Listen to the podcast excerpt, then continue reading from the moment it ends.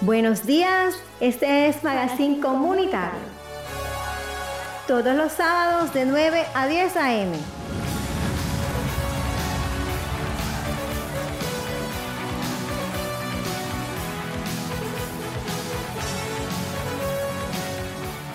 Hola, buenos días. Hoy es sábado 25 de marzo, primer programa aquí en Bocaribe. Le damos toda la bienvenida al suroccidente por estar con nosotros en sintonía también nos pueden escuchar por www.bocaribe.net. Y si estás fuera del país, solamente tienes que ir al buscador, colocar www Radio Garden, opción Barranquilla, Bocaribe Radio. Es sencillo. Y estos son los titulares.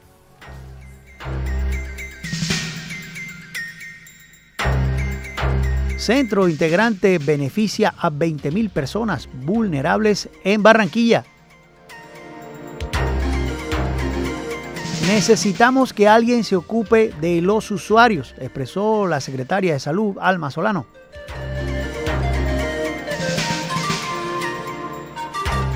Reorientar estrategias y mano dura, posibles salidas a crisis de seguridad. Denuncian precios altísimos de etiquetes en aerolínea Avianca para Festival Vallenato.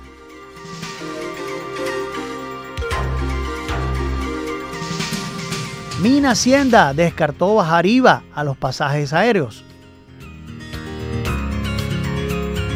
Y en farándula, Nietzsche Sinfónico, una recapitulación, una recapitulación de los clásicos de Jairo Varela. Una aplicación donde normalmente vemos películas, series y la UNESCO presentan relatos folclóricos africanos reimaginados. Jaime Bailey presenta el libro sobre la enemistad de Vargas Llosa y García Márquez. Mabel Lara denunció que sufrió robo en el norte de Bogotá. Y en deportes, no perder la cabeza fue la palabra clave en cuanto a aquella declaración en rueda de prensa del técnico de nuestra selección, Néstor Lorenzo.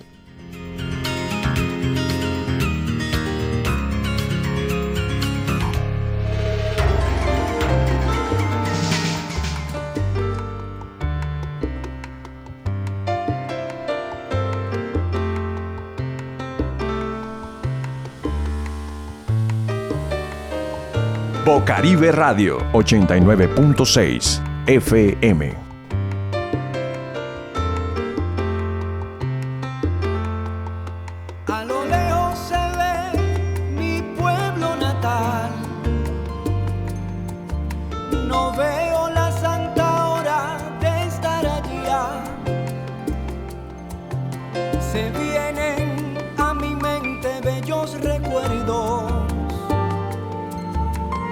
Infancia alegre que yo nunca olvidaré.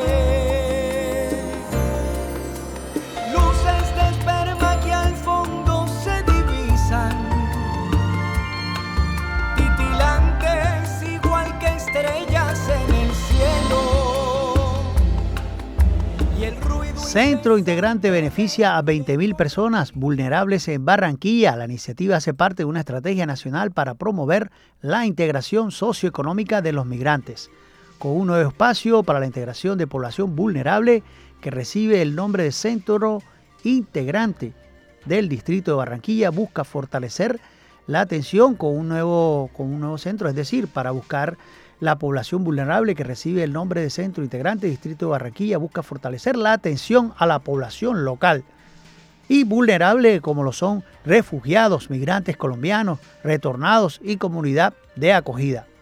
Son alrededor de 20.000 personas que se podrían verse beneficiados con la oferta de servicios consolidada a partir de alianzas con entidades públicas y privadas igualmente con la cooperación internacional y de organizaciones de la sociedad civil en temas de regularización migratoria, atención y afiliación a salud, entre otros.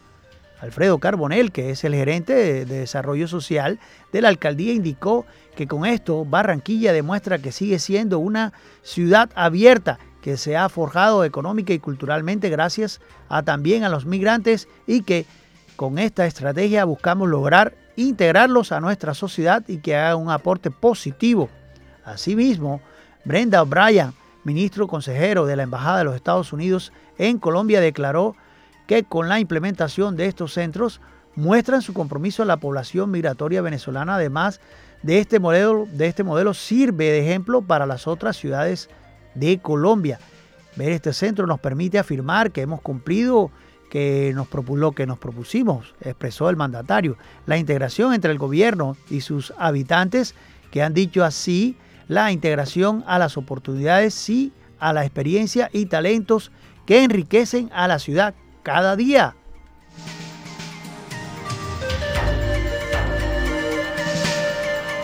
Necesitamos que alguien se ocupe de los usuarios, expresó la secretaria de Salud, Alma Solano.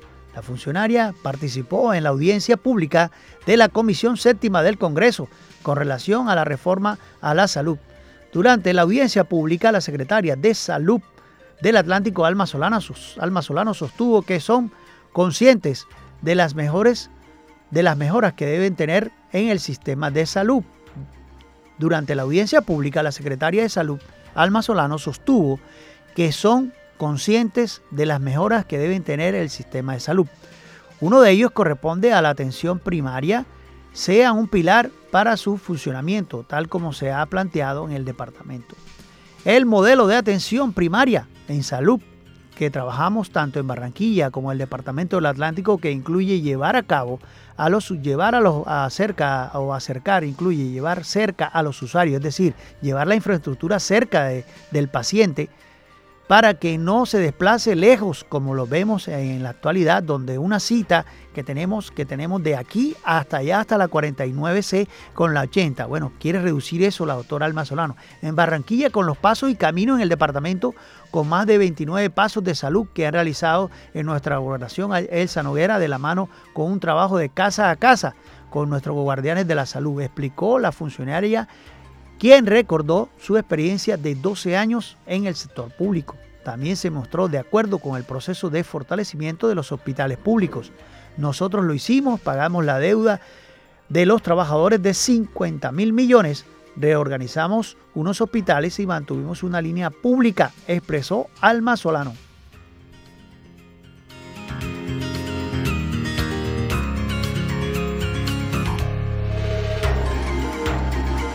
Reorientar estrategias y mano dura, posibles salidas a la crisis de seguridad. La escala de violencia sigue generando preocupación entre las autoridades y los distintos sectores de Barranquilla y su área metropolitana. A pesar de los constantes análisis a esta problemática y las acciones que se han puesto en marcha por los entes competentes, sigue siendo una tarea pendiente. El alcalde Pumarejo hizo un llamado a la Gobernación Nacional y el sistema judicial para que las condenas a criminales sean más severas. Necesitamos el acompañamiento, necesitamos que se, que se den cuenta en el Estado, en el legislativo y en el sistema judicial en este problema de impunidad y falta de justicia que están padeciendo todos los colombianos. Tienen que parar y que requiere la más alta urgencia.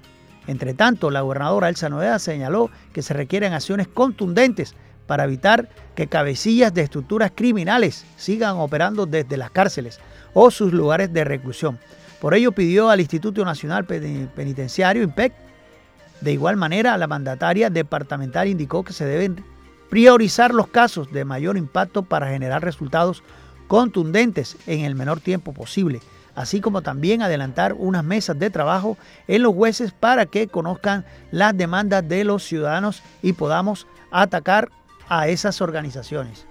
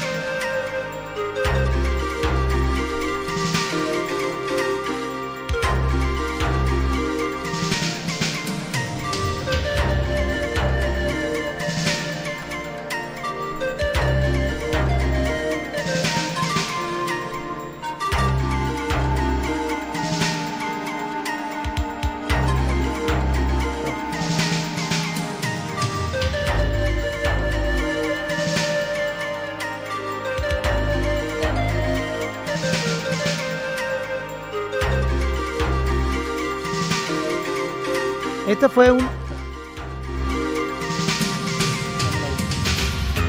Esta fue una de las declaraciones del alcalde de Barranquilla. Todo el Estado, todos los eh, sistemas. Eh, Bueno. ¿Qué va a pasar?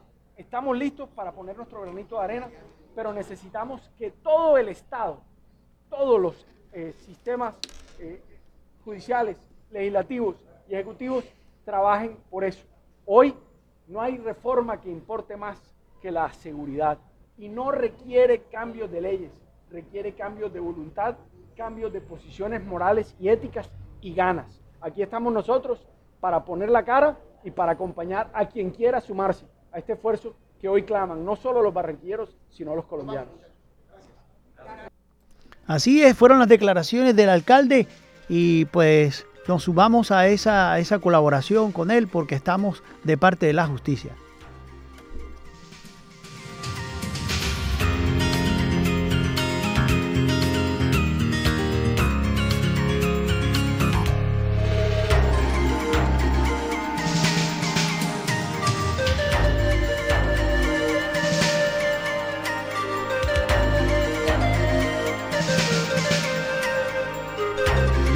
Denuncias, de precios de etiquetes de Avianca para Festival Vallenato. ¿Cuánto cuesta ir al Festival Vallenato? Autoridades locales hacen un llamado al gobierno nacional tras quedar Avianca como la única aerolínea que viaja a Valledupar. Congresista anunció diálogo con otra compañía aérea para abrir nuevas rutas a la ciudad. Eso quiere decir el retiro de las operaciones comerciales de la aerolínea Viva, como es sabido, y su posible integración con Avianca siguen dejando repercusiones en el bolsillo de los usuarios. Esta vez desde Valledupar hacen un llamado al gobierno nacional debido a que la aerolínea Avianca quedó con el monopolio de los viajes a esta ciudad. AC Fly, Latam, que eran las, las otras aerolíneas que operan hacia el destino, sin embargo, cancelaron sus vuelos por lo que han llamado la atención a las autoridades. Fly y Latam eran las otras aerolíneas y de esa forma, pero aún la secretaria de Desarrollo Económico del municipio, María Pía Romero Becerra, fue quien hizo el llamado al gobierno nacional argumentando que esta situación afecta al turismo en la capital mundial del vallenato.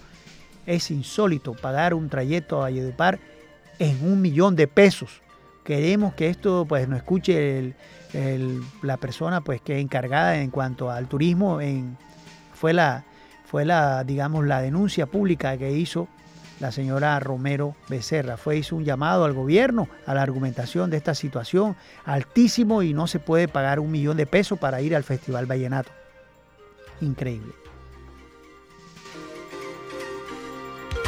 Iván Murga Vallejo, secretario de Cultura y Turismo Departamental, también se pronunció. Queremos sentar un precedente y llamarle la atención a la aerolínea Bianca, que es la que tiene el monopolio para la ciudad de Valledupar.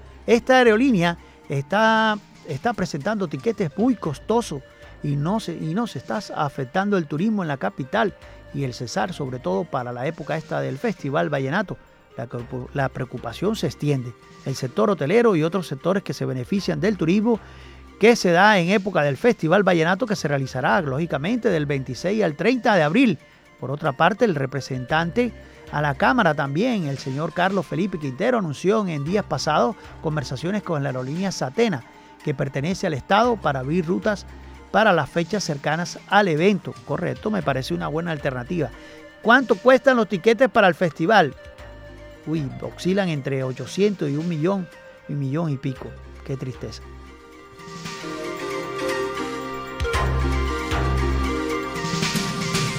Pero por otro lado, Mina Hacienda descartó bajar el IVA a los pasajes aéreos. Ningún IVA se puede bajar en este momento, dijo el ministro de Hacienda José Antonio Ocampo, ante algunas solicitudes de aerolíneas a que los tiquetes aéreos vuelvan a pagar un IVA del 5%. El ministro de Hacienda, José Antonio Ocampo, le cerró la puerta a la posibilidad de bajar el IVA a los pasajes aéreos y volverlos a poner a pagar el 5%. Actualmente los pasajes aéreos tienen que pagar un IVA del 19%. Ningún IVA se puede reducir en este momento, dijo el, funcionario en un evento con empresarios en Barranquilla. Señaló que en el caso del impuesto al valor agregado a los tiquetes aéreos aumentó porque había una norma transitoria por la pandemia que los había rebajado. Esa norma, expedida en la administración del expresidente Duque, acordó reducir el impuesto a los boletos aéreos a un 5%, claro, eso sí lo supimos, con la modificación a la Ley General del Turismo, con el objetivo de disminuir el impacto de la pandemia por COVID-19 y reactivar el sector turístico. Una vez llegó al poder, el presidente Petro no amplió el periodo de este beneficio, que iba desde el 31 de diciembre del año pasado. Fue así como eh, este impuesto a los tiquetes aéreos volvió al 19% con la reforma tributaria, aprobada por el Congreso de la República el 17 de noviembre pasado. Ocampo atribuyó el alto precio de los boletos aéreos a otros factores diferentes al IVA. Indicó que la devaluación del peso y del alza de los precios de, con respecto al dólar, me imagino, combustibles han, han incidido directamente en, en el costo de los pasajes que cobran las aerolíneas. En cuanto al caso de monómeros, el ministro de Hacienda dejó abierta la posibilidad de concretar algún negocio siempre y cuando se supere algunos obstáculos. Si existieran esa posibilidad, habría que evaluarla pues sanciones comerciales de los Estados Unidos están, están vigentes para las empresas venezolanas. No estoy en contra de que Colombia compre monómeros, dijo Campos. Recientemente, el embajador de Colombia en Venezuela, Armando Benedetti, se refirió al tema indicando que el valor podría estar sobre los 300 millones de dólares.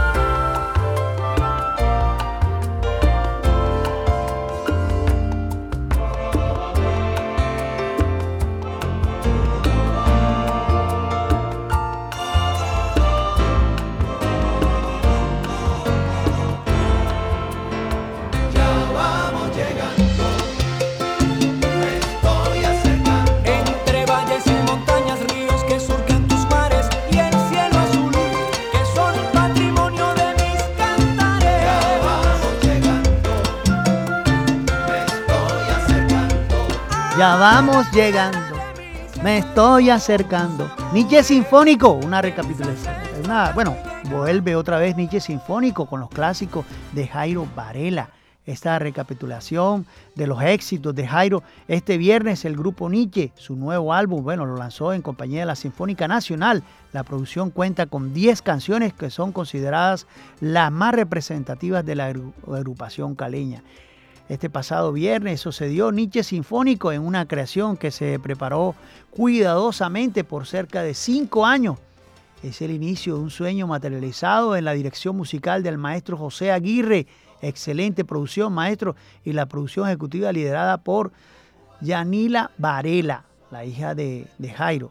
José Aguirre indica el álbum, el álbum es una experiencia maravillosa en la que queríamos lograr un disco totalmente orgánico en estas épocas. Nietzsche Sinfónico, una creación que se preparó cuidadosamente por cerca de cinco años. Excelente, excelente. Queríamos el disco que fuera a mano con el sonido único de Nietzsche y su majestuosidad, acompañado de una inolvidable orquesta sinfónica. Nietzsche Sinfónico. Siendo un sueño que siento único dueño amor.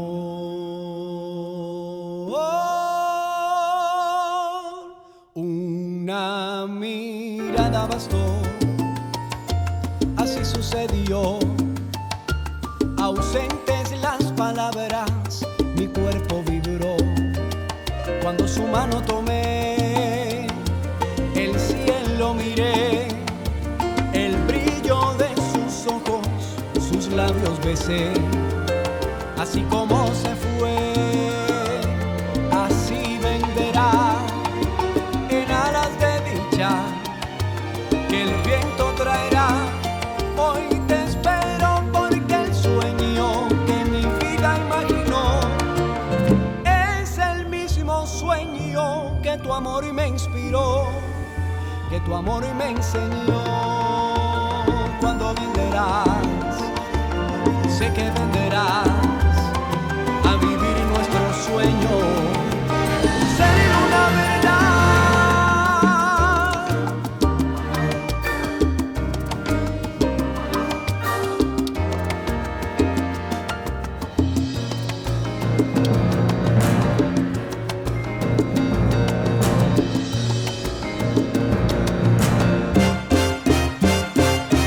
Así como se fue, así venderá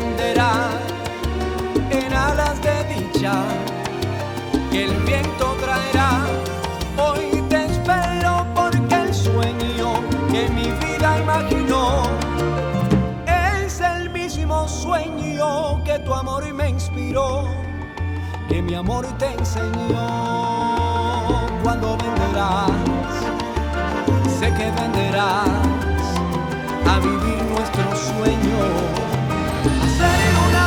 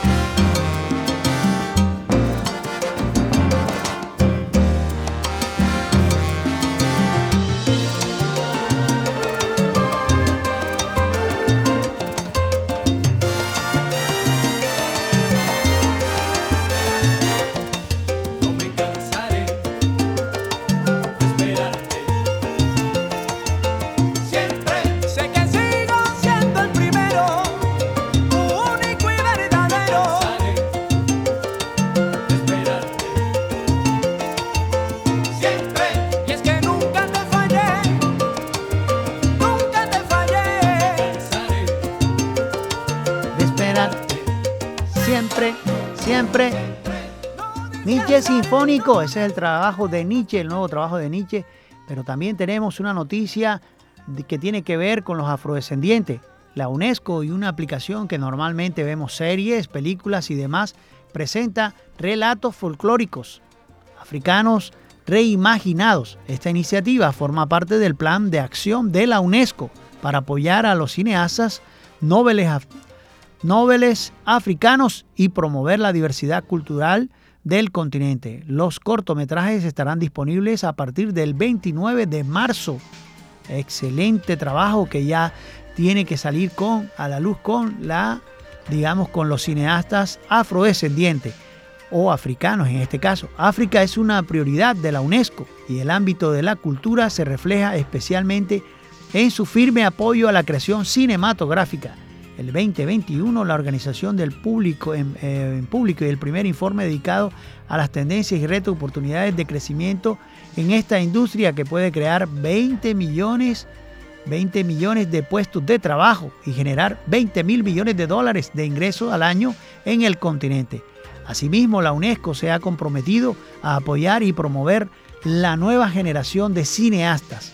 En este sentido, el 2021 la organización convocó conjuntamente con esa aplicación que donde normalmente la vemos, películas, series, un concurso para la producción de cortometrajes sobre el tema relatos folclóricos africanos reimaginados, dirigidos a artistas del continente.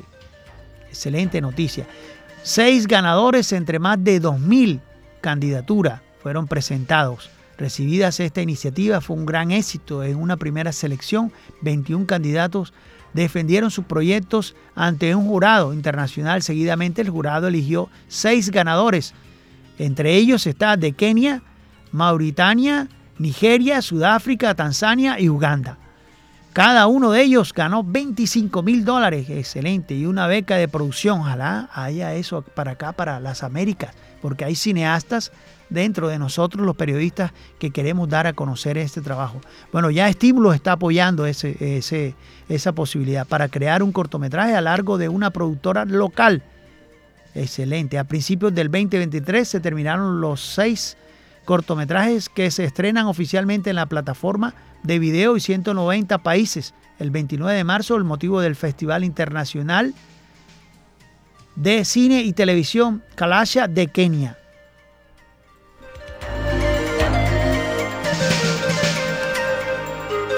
Hay una noticia que siempre nos, nos pone a pensar, porque sabemos que eh, García Márquez tuvo siempre un inconveniente o una enemistad con Vargas Llosa.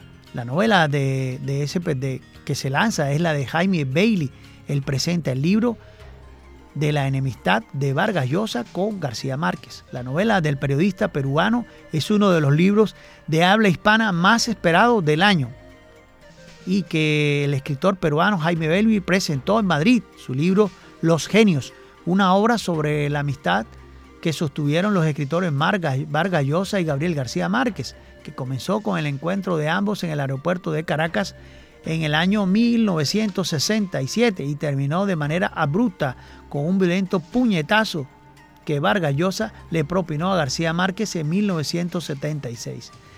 La publicación relata la amistad de ambos ganadores de premios Nobel de Literatura cuando convivieron en Barcelona durante los años 60, según la reseña del libro. Vivían a pocas cuadras el uno del otro, se veían casi todos los días y compartieron no solo el inicio de carreras fulgurantes, sino también su compañía.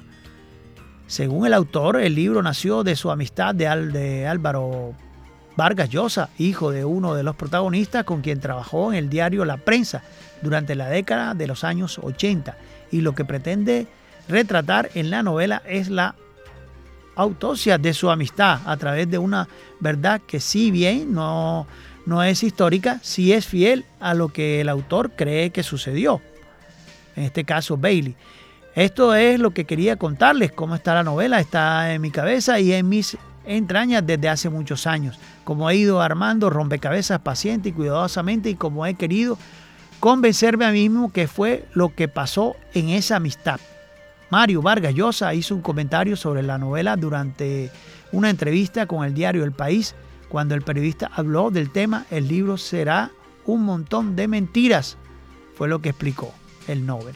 El autor Los Genios habló sobre el comentario de Vargas Llosa, es una observación irrefutable. Las novelas siempre son un montón de mentiras. La clave es que las mentiras sean persuasivas, creíbles, que el lector no dude que todo ello ocurrió. No son, por otra parte, mentiras que yo me he inventado de manera caprichosa. Todo por parte de unos hechos reales en lo que ocurrió, eh, lo que ocurrió verdaderamente, explicó Bailey. El puño que rompió una amistad, la pelea entre dos de los escritores latinoamericanos más importantes de aquella época, se dio en un teatro de la Ciudad de México en 1976, cuando Vargas Llosa golpeó a su colega Gabriel García Márquez, quien terminó con el ojo morado. Muchos especulan que en la riña, que en la riña estuvo involucrada, involucrada, dice involucrada Patricia, la esposa del peruano. A partir de ese momento, los nobles de literatura, grandes amigos, hasta entonces no volvieron a hablarse. Las causas reales de la pelea han estado rodeadas de mitos y especulaciones, pues am- ambos evitaron hablar del tema.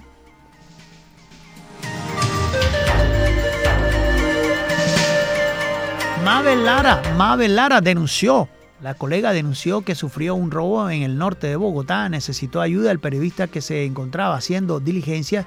La periodista que se encontraba en ese momento haciendo diligencias dejó su carro parqueado en, en un centro comercial del barrio El Nogal, al norte de la capital. Ladrones robaron elementos del vehículo. Además, esto pasó entre las 2.30 del pasado 22 de marzo, eso fue el día miércoles, la periodista Mabel le hizo saber a sus casi 900 seguidores en la red social Twitter sobre un robo que acababa de sufrir. Los hechos ocurrieron en el barrio El Nogal, en el norte de Bogotá, un reconocido sector exclusivo de la ciudad. Lara se encontraba haciendo diligencias y dejó un carro parqueado, dejó el carro, su carro parqueado en el estacionamiento de un supermercado en la carrera 11 con 76 lo- localidad, bueno, Chapinero, cuando regresó su vehículo, encontró que se había llevado varios elementos importantes.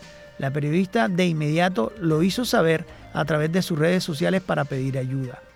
En su mensaje indicó, en su mensaje indicó que las maletas contenían computadores, así como documentos personales. Lara revisó, lo- revisó, resaltó que los documentos eran los más valiosos y les pidió ayuda a sus seguidores para compartir la información así quizás recuperar los elementos hurtados de su vehículo. Había llevado en su mensaje, indicó que los ladrones eh, resaltó los documentos. Bueno, ella quiere recuperar por lo menos los documentos. ¿Quién es Mabel Lara? Es una periodista, una compañera que fue presentadora, en- eh, nacida en Puerto Tejada, Cauca, tiene 42 años y se ha desempeñado como diversos medios de comunicación, como la hemos visto en el pasado.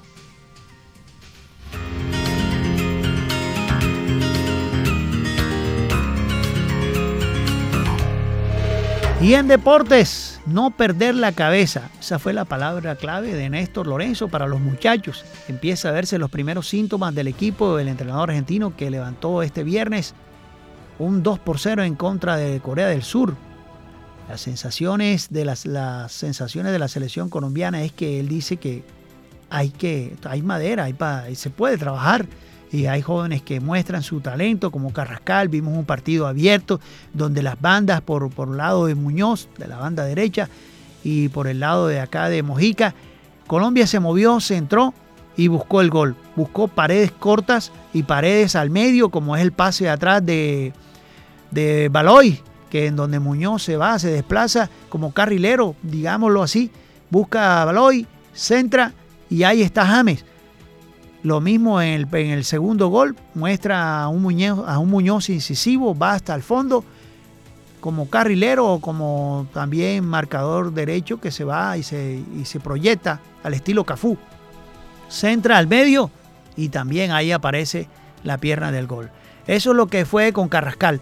Eso es lo que se vio en el partido en donde el, el técnico Lorenzo dice que empieza a revelar conductas, así como el paso finalizado al 2022 contra México. Este viernes el combinado nacional levantó un 2 por 0 en el primer tiempo, un rendimiento de no fue el aceptable, fue, no fue aceptable, digamos, no llegó ni aceptable, pero ya en el segundo tiempo vimos a un Colombia buscando, buscando, y en menos de tres minutos ya estaban, en menos de seis minutos ya estaban los dos goles. Eso es lo que fue el partido de Colombia-Corea del Sur.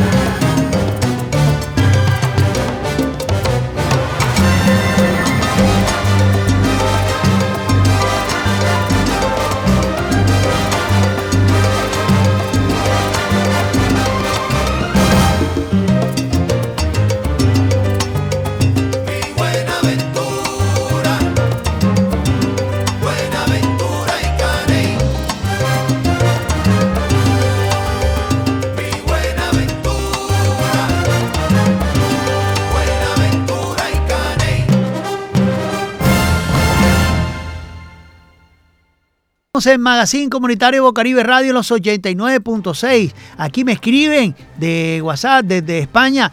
¿Por dónde te puedes escuchar, Guido? Sí, claro, pueden escucharme en Magazine Comunitario por www.bocaribe.net. Y también me escriben desde Estados Unidos, desde Miami, Florida. Y me dicen, Guido, ¿por dónde? Es fácil, www, vas al buscador, www, Radio Garden, opción Barranquilla Fácil, Bocaribe Radio, ahí me puedes escuchar. Esa salsa nos llega, esa salsa es tradición en Colombia, Nietzsche, como lo fue yo Arroyo y muchos que en esa época, años 80, 90, nos dejaron. Un recuerdo especial. Pero vemos que la situación en Barranquilla en cuanto a la seguridad, en cuanto a la salud mental, y vimos cómo pasado, pasado, pues digamos, lo de la pandemia, vimos a un psiquiatra preocupado por la situación, la salud mental de nuestros ciudadanos en Barranquilla y les decimos o les aconsejamos que el estrés y digamos la depresión no nos puede ganar. Tenemos que ir a buscar opciones de vida, hay que crear oportunidades. Si no están dadas, hay que crearlas podemos crearla. Los colombianos siempre hemos, hemos, hemos salido adelante en situaciones difíciles. Pero este psiquiatra nos da unos consejos y nos, que nos ayudan.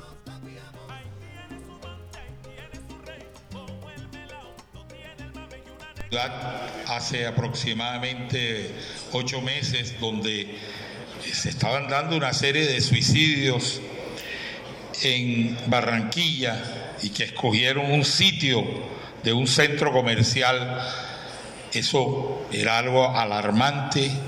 Eh, hace un mes y medio yo tuve en la IPS que lidero eh, seis adolescentes hospitalizados y yo les preguntaba por qué querían escoger un sitio específico para querer acabar con su vida o autoagredirse.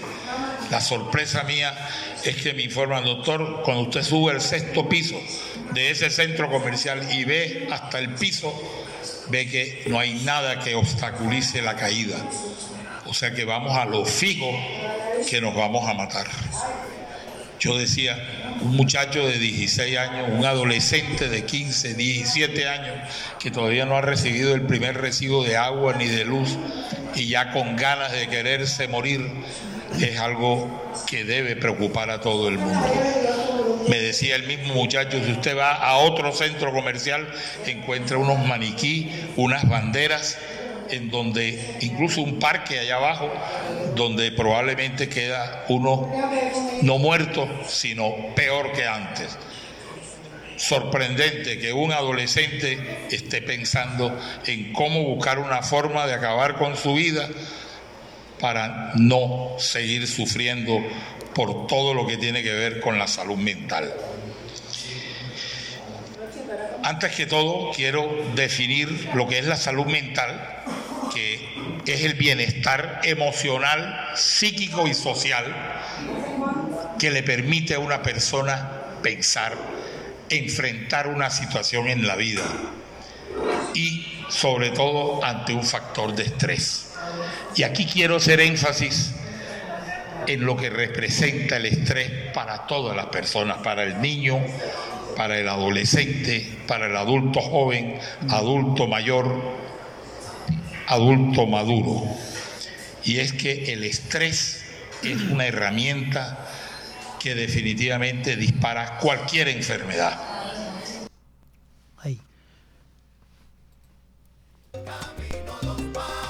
Así es, doctor Llanos, gracias por su intervención el estrés y la depresión y la salud mental es el, el bienestar psíquico, psíquico y digamos social de la persona, el bienestar. Eso tiene que ver mucho con la falta de oportunidades, con la falta de, de posibilidades de que un joven salga de su colegio de bachiller y tenga oportunidades, porque es importante que tenga oportunidades llámese venezolano, llámese colombiano, llámese, tiene que tener una oportunidad de su primer trabajo. ¿Ya? Porque de ahí depende ese bienestar de que el muchacho no tome decisiones nefastas, como la hemos visto. Pero también somos culpables los periodistas. Un amigo me decía que como el jugador de fútbol eh, no puede ser pecho frío ante las situaciones que tú ves a tu alrededor. Si yo estoy aquí en el suroccidente, yo tengo que mirar qué hay a mi alrededor, ¿verdad? Y veo falta de oportunidades, mucho desempleo. Veo jóvenes dando de 12 a 12 motos, jóvenes en cadenas de pague diario, exponiendo su vida, buscando el dinero la de la forma más fuerte. Es la falta de oportunidades. Ellos son creativos con lo que tienen. Una moto, se rebuscan. Pero también tenemos que ser nosotros los periodistas no pecho frío como aquel jugador que no busca que lo traen a jugar a un equipo y no rinde. Lo mismo, lo mismo, lo mismo. Pero es Juan Gozaín quien nos da esa, esa, digamos, esa declaración en donde nosotros los periodistas tenemos que dar a conocer, decir la verdad, qué está pasando a nuestro alrededor. País, Juan. He oído a algunas personas en distintos escenarios, reuniones, a responder a esa pregunta con unos adjetivos que no me, no me calan. Estoy furioso con lo que está pasando aquí, dicen In- unos. indignado, dicen otros. Indignado. Estoy furibundo. No, lo que hay que estar es preocupados. Preocupados. Para que la rabia no nos obnubile, Ah. no nos enseguezca. Yo lo que estoy es muy preocupado. ¿Por qué, Juan? ¿Por qué? Porque duele decirlo. Uno como colombiano siente que se le arruga el alma al decirlo, pero hay que hablar con franqueza. Sí. Además, ese es el oficio de un periodista. Claro. Porque no está quedando, no está quedando segmento de la sociedad, sector de la sociedad que no está implicado en la corrupción, en el desorden, cuando no es la justicia. Y cuando digo justicia, no estoy hablando tanto del juez promiscuo municipal, sino de los altos magistrados. Claro. Cuando no, cuando no es la justicia son los ministros, cuando no son los senadores, los contratistas, los empresarios.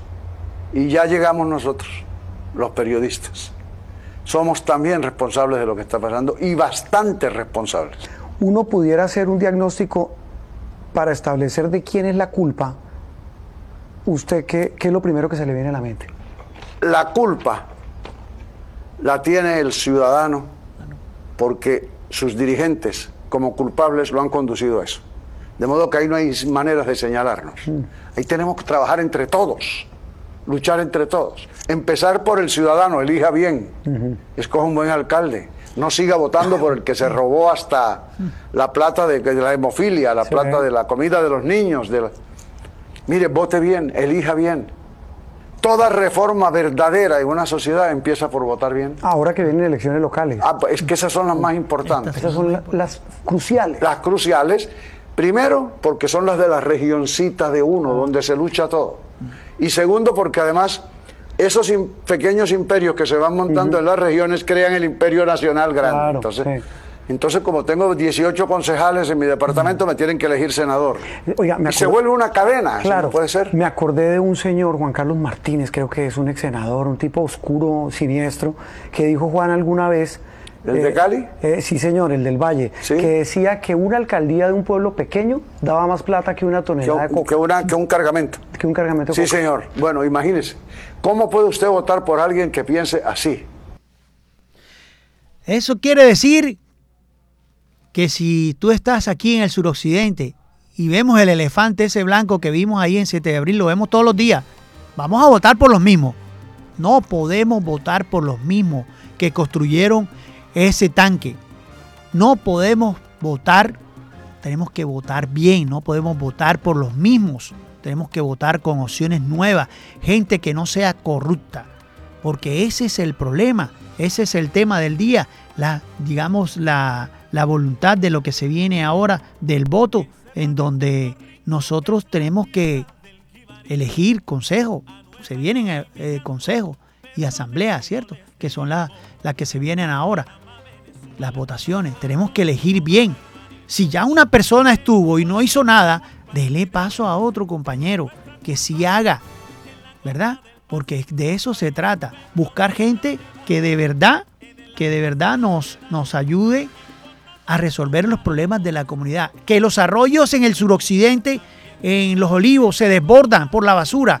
Tenemos que buscar a una persona que sea un dirigente, un concejal, que, que mantenga los arroyos, que por lo menos reorganice los arroyos del suroccidente.